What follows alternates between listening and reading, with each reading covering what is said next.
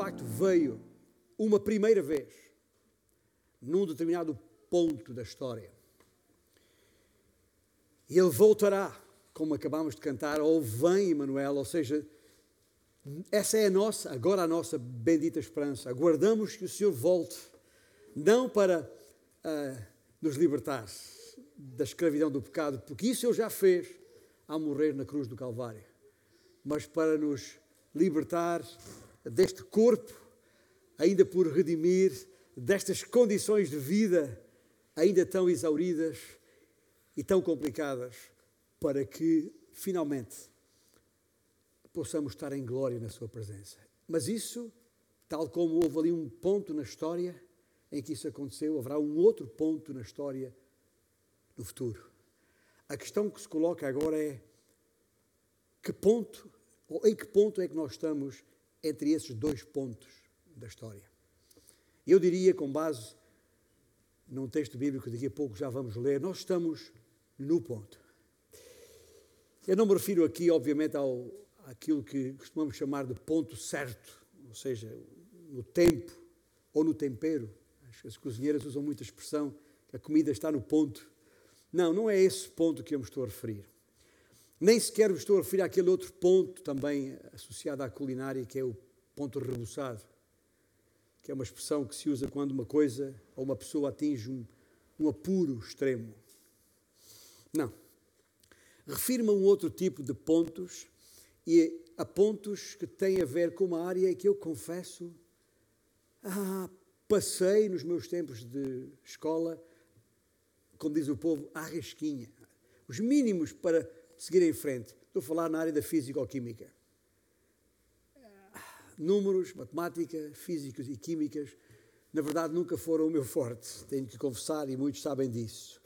Mas o Senhor de alguma maneira me fez pensar num conjunto de pontos, ou me fez lembrar um conjunto de pontos que tem a ver com a área físico-química, que eu chamo, ou que nós são conhecidos na físico-química como o ponto de ignição, o ponto de fulgor ou inflamação e o ponto de combustão. Como já confessei a minha inaptidão para essa área, confesso que para avivar a minha memória e lembrar o que é que isto quer dizer, tive que consultar a, a Wikipedia, né? a Wikipédia. E estamos a falar de combustíveis, estamos a falar de comburentes, e o combustível, como sabemos da, da física, é o corpo utilizado para produzir calor. E para efeitos desta analogia que vamos tirar do texto bíblico, somos nós, o seu povo, o tal povo que aqui se apresenta diante dele, tal como antes o povo de Israel havia feito.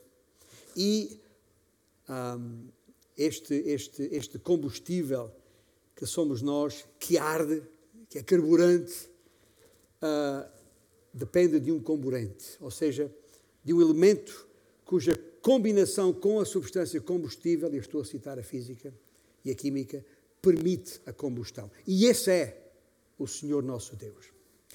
Para esclarecer rapidamente, uh, o ponto de ignição na física ou química é a temperatura mínima em que ocorre uma combustão. É quando o simples contacto do combustível com o carburante já é o suficiente para estabelecer uma reação. Isso é o ponto de ignição. O ponto de uh, fulgor ou de inflamação é a temperatura mínima necessária para que um combustível liberte vapor em quantidade suficiente para formar uma mistura inflamável através de uma fonte externa de calor. estou a dar meras definições que tirei da Wikipedia. Eu não percebo nada disto. E finalmente o ponto de combustão que é a temperatura do combustível, acima da qual ele desprende vapores em quantidades suficientes para serem inflamados por uma fonte externa de calor e continuarem a queimar, mesmo quando retirada esta fonte de calor. E após ter visto tudo isto, também consegui perceber e concluir que se abaixarmos a temperatura de um combustível, ou da região, a área onde os seus vapores flutuam, se, uh, digo eu, abaixarmos a temperatura abaixo da sua temperatura de ignição que referi, a combustão cessa.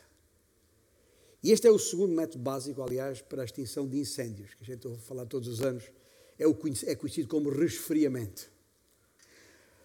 Mas eu hoje aqui agora da parte do Senhor não estou aqui para vos falar no ponto de resfriamento. Estou aqui para vos falar no ponto de reavivamento.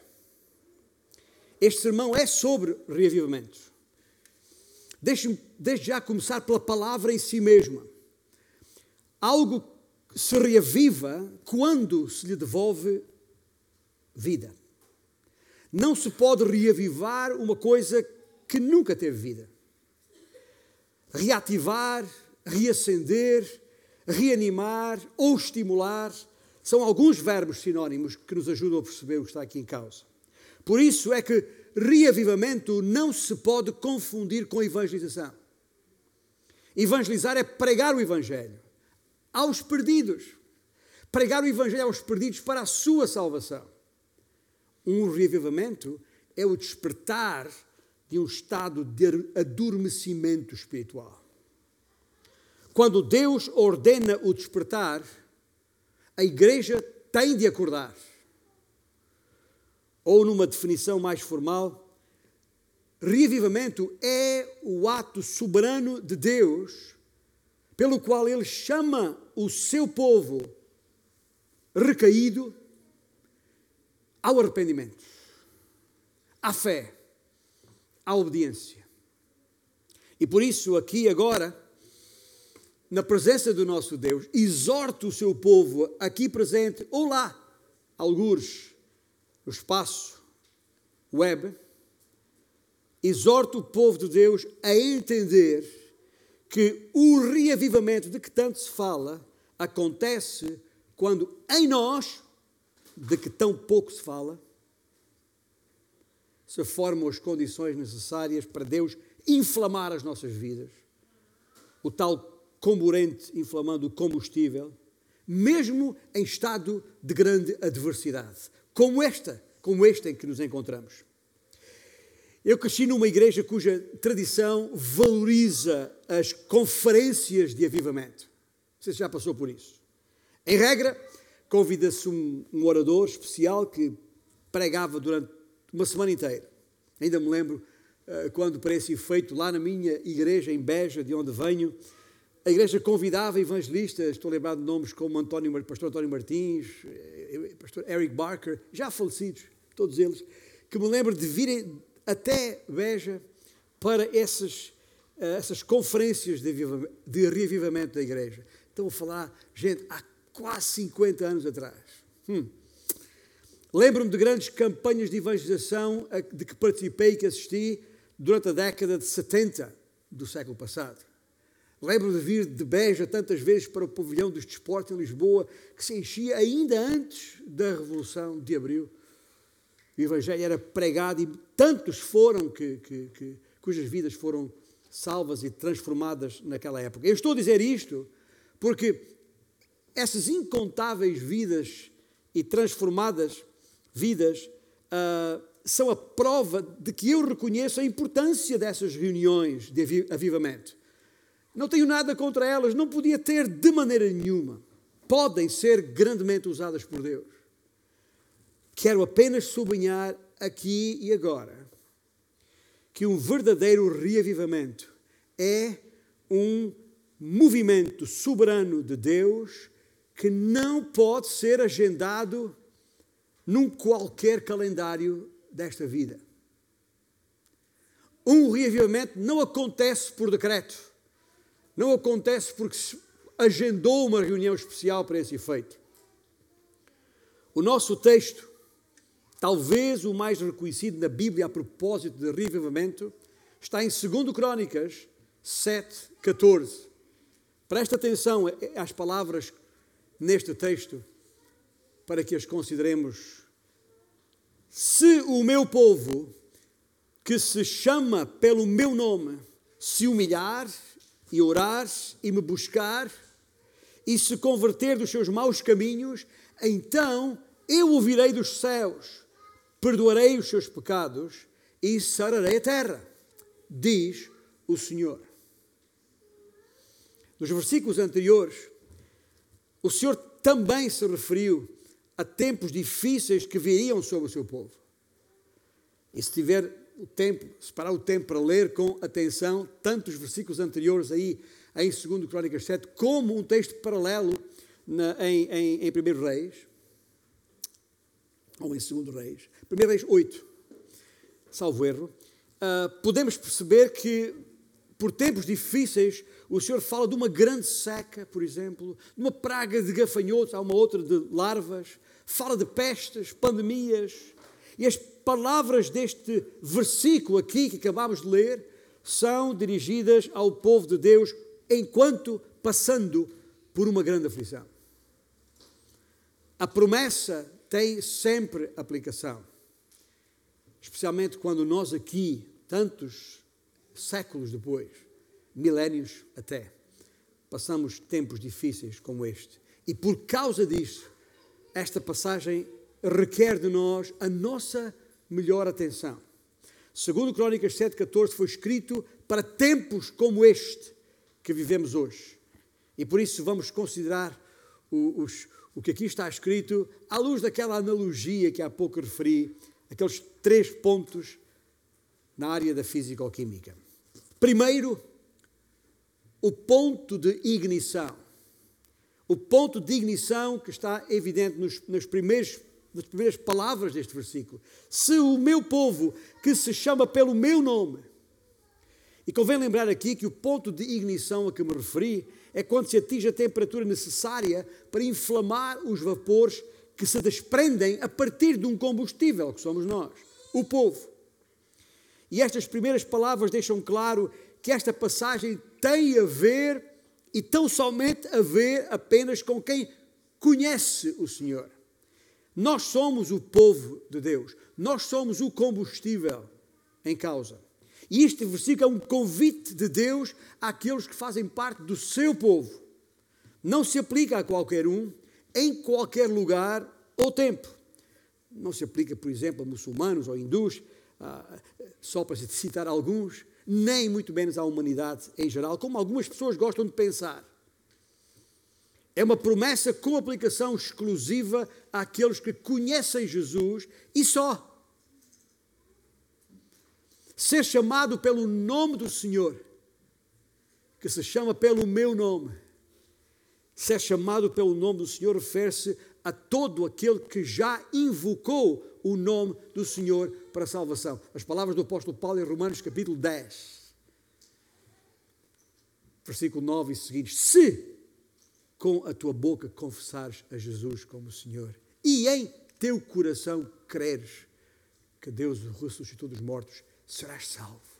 E mais abaixo, nestes versículos, Paulo diz: todo aquele que invocar o nome do Senhor será salvo. E já agora, deixe fazer aqui um parênteses muito rápido neste nosso laboratório físico-químico que, que, que, que, aqui estamos. Porque talvez estás aqui ou aí, não sei onde, e estás a ouvir estas palavras e estás a, a perguntar a ti mesmo: espera aí, mas, mas, mas eu ainda nunca fiz isso. Eu ainda não cheguei ao ponto de confessar a Jesus como Senhor. Ok, acabámos de celebrar o Natal, mais uma vez fui lembrado que a palavra Jesus, este Emmanuel, que significa Deus conosco, a palavra Jesus significa Salvador, porque Ele veio para salvar. Eu percebo que Jesus é o Salvador. Até sou capaz de perceber porque é que Ele é o Cristo, porque Ele é o Messias prometido a Israel. E veio, finalmente. Mas ainda não percebi que a sua ida à cruz, que a sua morte na cruz, foi para tomar o meu lugar, o teu lugar aí. Porque eu sim sou pecador e, como tal, mereço a morte, mereço a separação eterna de Deus. E por isso Cristo morreu em meu lugar, em teu lugar, justamente para que, morrendo Ele, nós pudéssemos ter vida.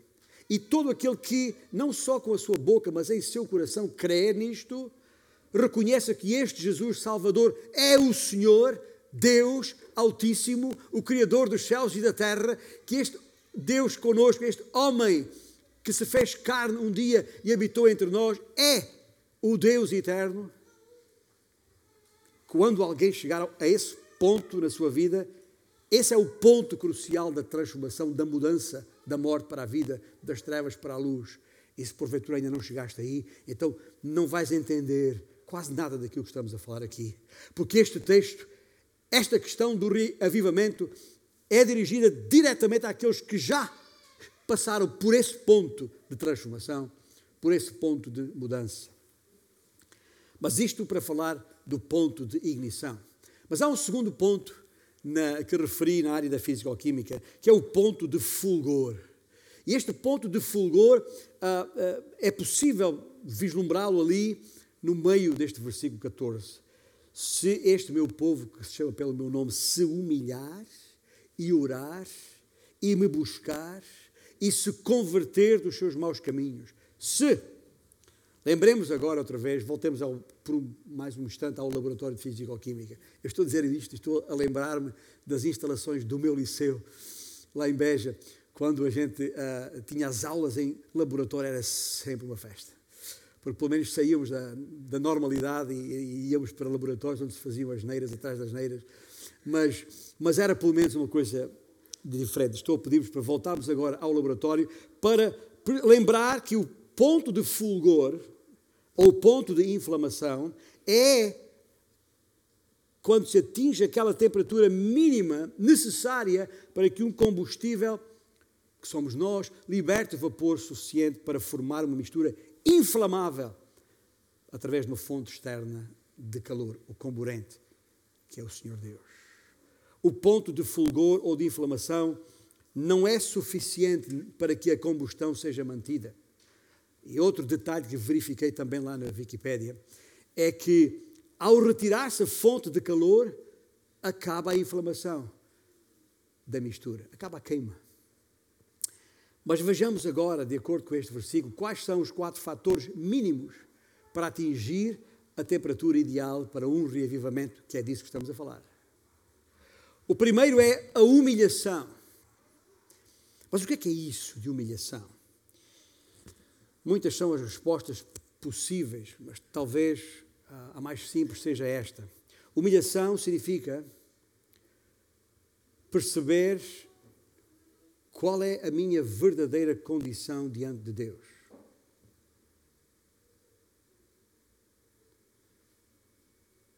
A palavra de Deus diz: o Senhor é Deus, eu não. Afinal, o orgulho não é mais do que a apropriação de crédito ou do crédito por coisas que não são da, da minha responsabilidade. Isso é orgulho. É apropriar-me de algo que não me pertence. É usurpar aquilo que não, é, que não, que não, que não sou. E a humilhação é exatamente o oposto disso. É perceber quem eu realmente sou qual é a minha real condição diante de Deus? Quando nos começarmos a sentir inchados a respeito de nós mesmos, convém lembrar o que Paulo escreveu na primeira epístola aos Coríntios, capítulo 4, ah, versículo 7. Este versículo, ou neste versículo, entre outras coisas, o apóstolo faz esta pergunta muito simples: Que tens tu que tens tu que não tenhas recebido? Uma pergunta pertinente, que dá para pensar. E sabe qual é a resposta? É tão simples quanto a pergunta: zero. Nada. Lembram-se daquela lista que há umas semanas atrás vos falei, a lista de, dos, do top 10 dos mais ricos, que está na lista, lista de, da, da, revista Forbes. Forbes. Um, uh, Lembra-se lá está, ainda este ano, em segundo lugar, ainda lá está o Bill Gates, está lá há tanto tempo. Mas nenhum deles, nenhum Bill Gates dos nossos dias, uh, pode dizer alguma vez, em seu perfeito juízo, que tudo o que eu tenho, tudo o que eu alcancei, o consegui por mim mesmo. Porque se eu disser, obviamente, não pode estar em seu perfeito juízo, embora alguns não estejam.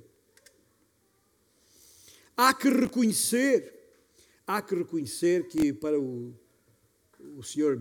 Gates, para que ele pudesse figurar, ainda figurar naquela lista, foi preciso uma enorme dose de coragem e, e alguma ingenuidade, se calhar, muita determinação, muita perseverança na construção do, do seu império chamado Microsoft.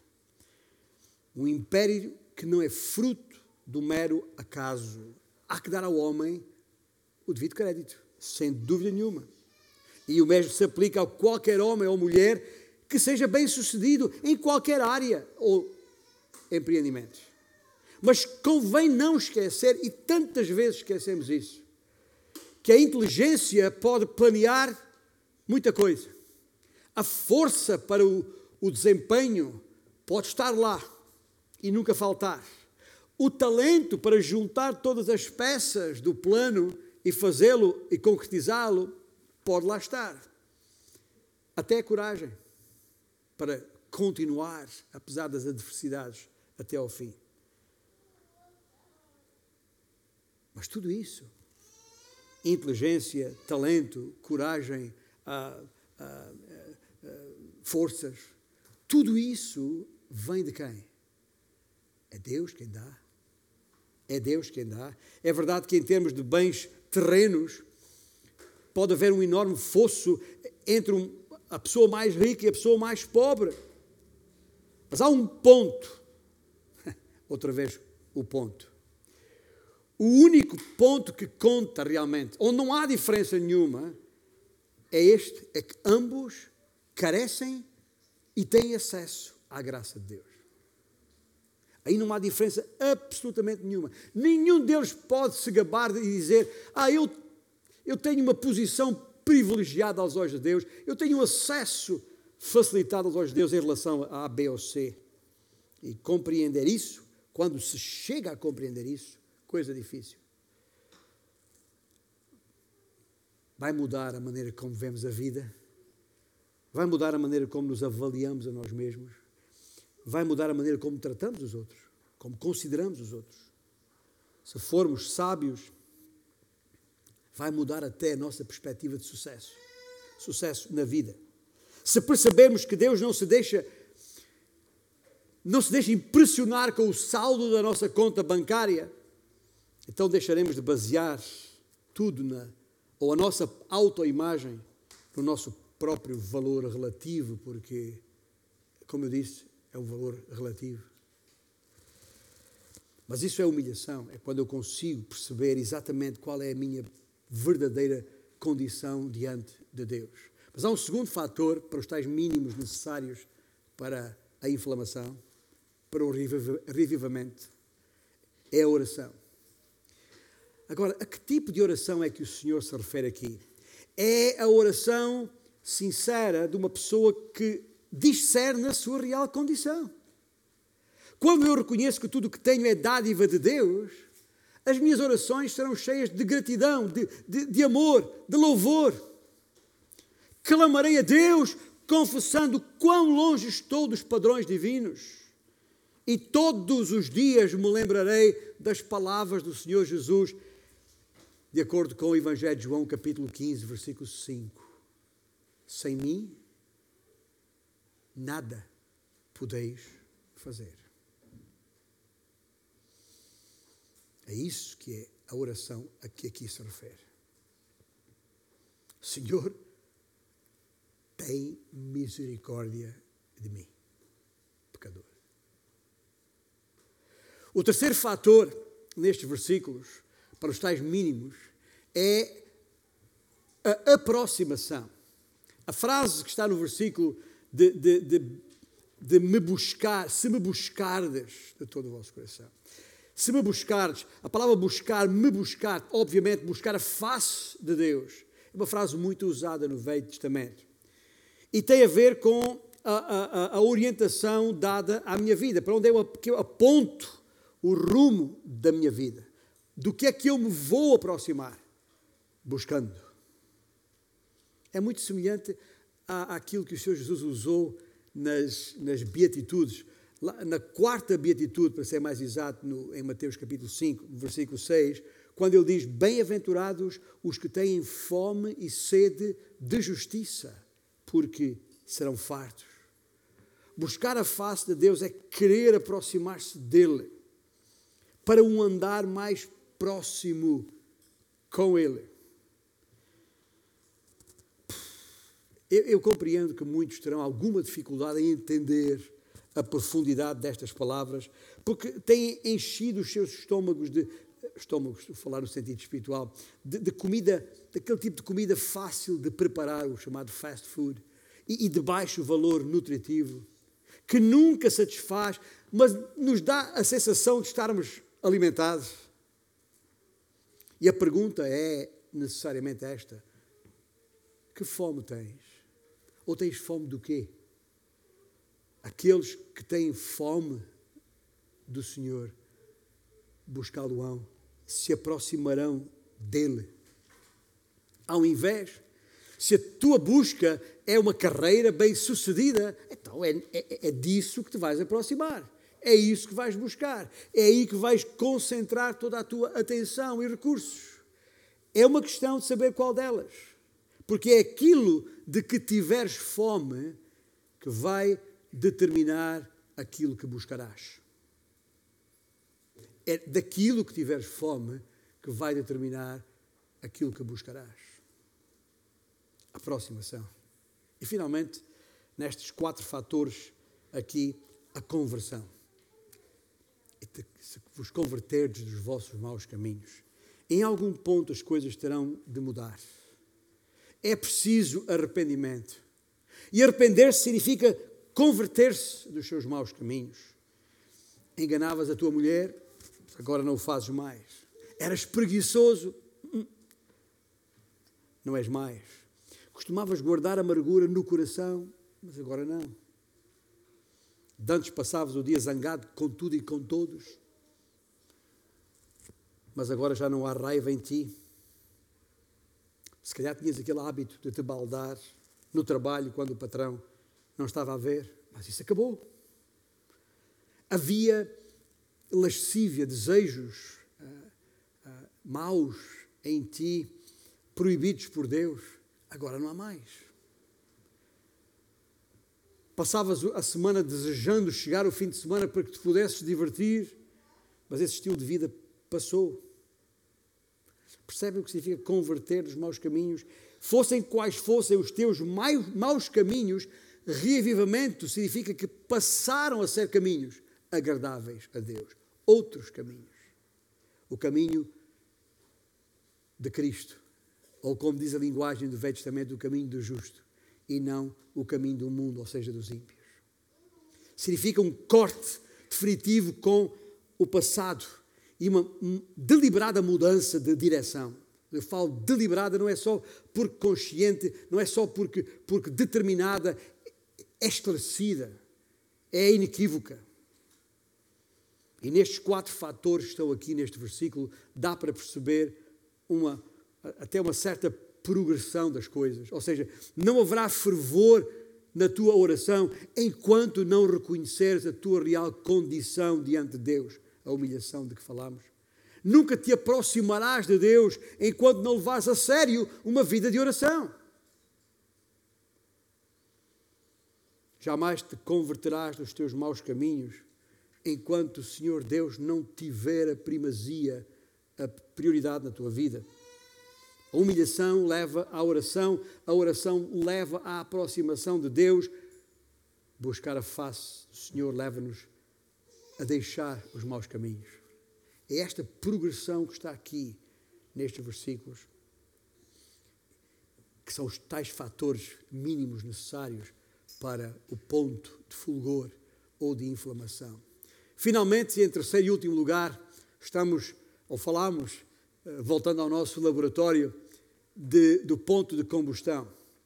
Então, diz o Senhor na fase da parte final deste versículo, então eu ouvirei dos céus, perdoarei os seus pecados e sararei a sua terra. E este ponto de combustão, ou seja, a temperatura de combustível acima da qual ele desprende vapores em quantidades suficientes para serem inflamados por uma fonte externa de calor e continuarem queimando. E temos de ter aqui algum cuidado para, para não cair no erro de pensar que, segundo Crónicas 7,14, é uma espécie de fórmula para, para, para reavivar, como algumas pessoas pensam, que é, é um clique e já está. Mas, de facto, o versículo contém um plano para ser seguido. A palavra então, que está ali, encoraja-nos a crer que o nosso clamor ao Senhor nunca será em vão.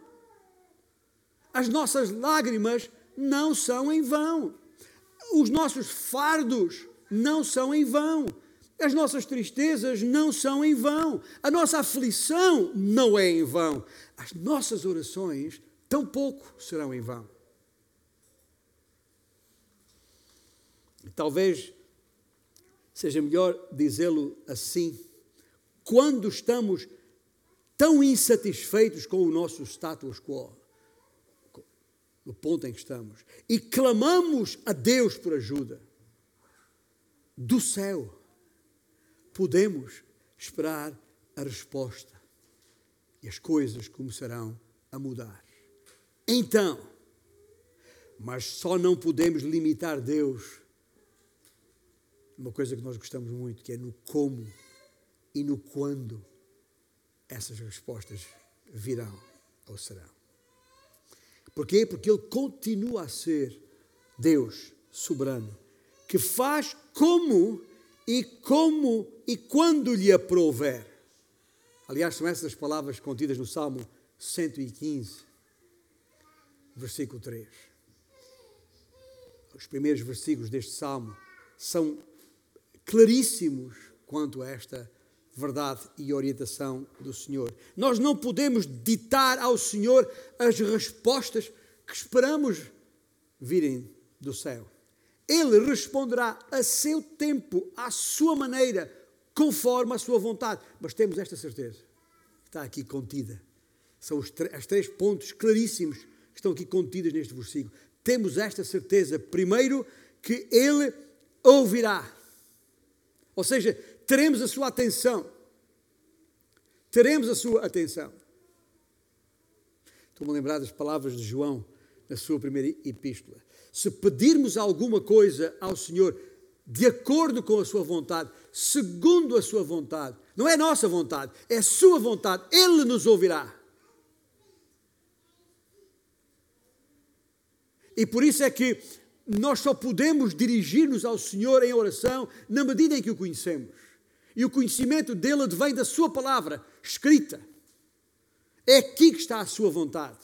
Não é nenhuma parede branca com palavras mágicas escritas, não é em quaisquer efeitos especiais de, de, de nuvens, ou seja lá o que for. Não!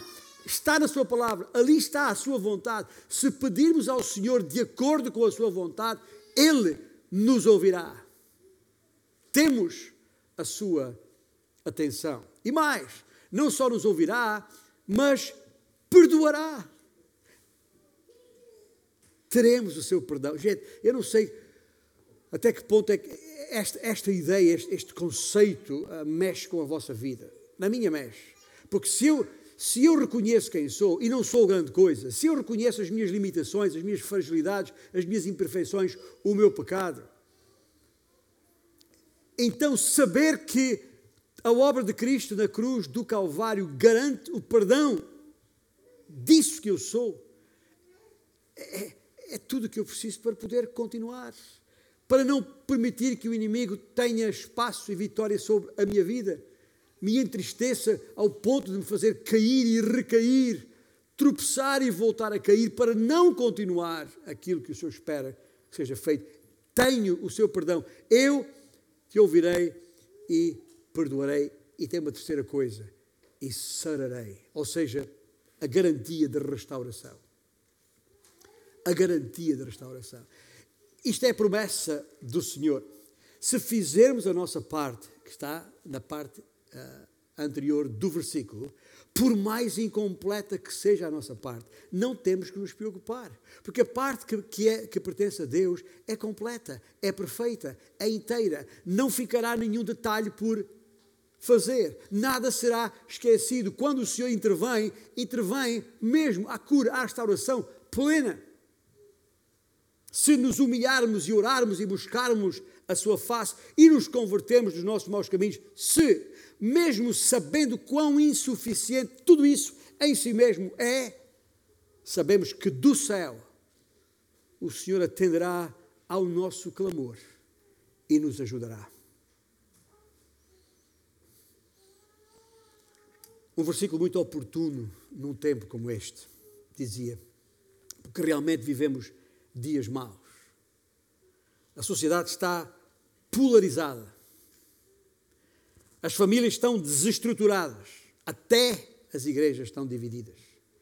E isso só acontece quando uma nação, as famílias ou as igrejas se afastam do Senhor. Há que encontrar o caminho de volta para Deus. A solução não está nos políticos, nem na Presidência da República, nem no Supremo Tribunal de Justiça, nem no Parlamento, nem no Governo. É caso para dizer, nem São Bento nos vale. E aqui em Portugal sabemos o que isso significa, pois é o palácio onde o Governo tem a sua sede. Não estou a dizer que nos devemos segregar da vida pública, não, não me mal interpretem. Nem sequer que deixemos de exercer os nossos deveres cívicos, como votar nas, nas, nas eleições. Estou a dizer que a nossa grande carência não é política, nem social, nem económica, mas espiritual. É isso que estou a dizer. Ora, nestes dias,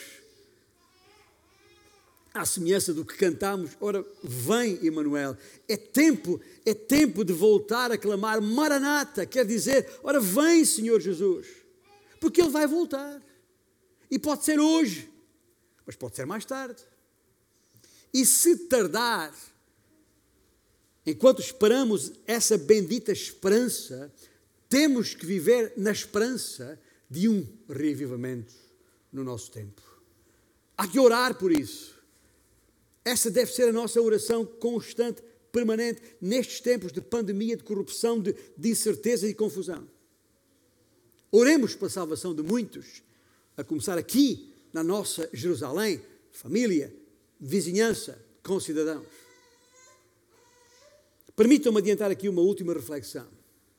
Eu estou convencido de que estamos, e já o disse várias vezes, e quase em cada mensagem me repito, estou convencido que estamos muito perto da segunda vinda do Senhor. Parece-me que os tempos difíceis que Paulo se refere quando escreveu a segunda epístola a Timóteo, lá no capítulo 3, versículo 1, fala de tempos difíceis. Acho que chegaram na nossa geração. Tenho calma, eu não tenho nenhuma informação secreta sobre uma data para a volta de Cristo. Não tenho, nem posso ter, nem quero ter. Estou simplesmente a fazer uma observação, tendo por base os dados que a Bíblia mesma nos dá nestes, sobre a vida a respeito dos últimos dias. Mas deixe perguntar: e se eu tenho razão? Quer dizer, e se Jesus estiver mesmo a chegar? Que diferença isso fará na nossa vida? na minha vida, na tua vida? Será que ainda faz sentido esperar por um reavivamento da parte de Deus nestes dias que vivemos na história humana? De todo o coração vos digo, a minha resposta é sim. Vale a pena. Lembram-se lembram daquela parábola do, do juiz iníquo e da viúva impertinente que está em Lucas 18? que foi, foi tanta a insistência daquela viúva para, para, para conseguir uh, que o seu pedido ao juiz fosse deferido, foi tanta a sua insistência que o juiz, se calhar já cheio de, de ouvir, acabou por lhe dar o que ela queria. É uma, o Senhor não se vai encher de nós, das nossas orações, das nossas palavras. Nós vamos encher o céu com este pedido. Vamos clamar sempre. E, e, e, isto, isto parece-me óbvio, mas sabe o que é que não é tão óbvio? É a maneira como Jesus termina aquela história. Se com atenção chegar lá ao versículo uh, 8, quais são as palavras que o Senhor Jesus diz? Contudo, quando vier o Filho do Homem, achará porventura fé na terra? E pergunta: mas o que é que isto tem a ver com aquilo? O que é que uma coisa tem a ver com a outra? A parábola não é sobre a segunda vida de Cristo, a palavra é sobre a oração. Mas Jesus a aplica à situação na terra quando voltar. E então, precisamos de ler isto à luz, à luz geral do Novo Testamento sobre os últimos dias, quando muitos se desviarão do Senhor. Aquilo a que se chama apostasia, declínio espiritual. Eh, leia em casa Mateus 24, Marcos 13, Lucas 21, 2 Salonicenses 2. Tem ali muita informação, informação de sobra a respeito disso. Quanto mais perto estivermos do retorno de Cristo, mais devemos esperar as coisas que já vamos vendo hoje em dia. Estou a falar de falsos cristos, estou a falar de falsificações espirituais, estou a falar de cristãos que transigem na sua fé, comprometendo-a. Estou a falar de pastores que adulteram a verdade. Estou a falar de líderes espirituais que desviam o povo de Deus. Isso graça no mundo de hoje. E à medida que vamos vendo os alicerces desta sociedade a desintegrarem-se diante dos nossos olhos, vamos ver estas coisas acontecerem mais e mais. Estas coisas são o que, Jesus uh, referiu como o princípio das dores, lá em Mateus 24, versículo 8 o princípio das dores. E Lucas 18, o versículo 9 de Lucas 18, porventura, quando o Filho do Homem se manifestar, achará a fé na terra, deve ser lido à luz dessas passagens que agora referi. No mundo onde a verdade tem sido inteiramente subjetivada, onde os sentimentos pessoais se sobrepõem aos mandamentos bíblicos, onde se reinterpreta a Bíblia para justificar o pecado, pungente pergunta de, de Jesus ganha um significado ainda mais profundo. Quando vier o Filho do Homem, encontrará fé na igreja? Quando vier o Filho do Homem, encontrará fé na família? Quando vier o Filho do Homem, encontrará fé no teu coração? Nem todas as minhas orações foram respondidas ainda. E ao caminharmos nesta jornada de vida, há sempre orações que estão ainda por responder. Sabemos isso por experiência.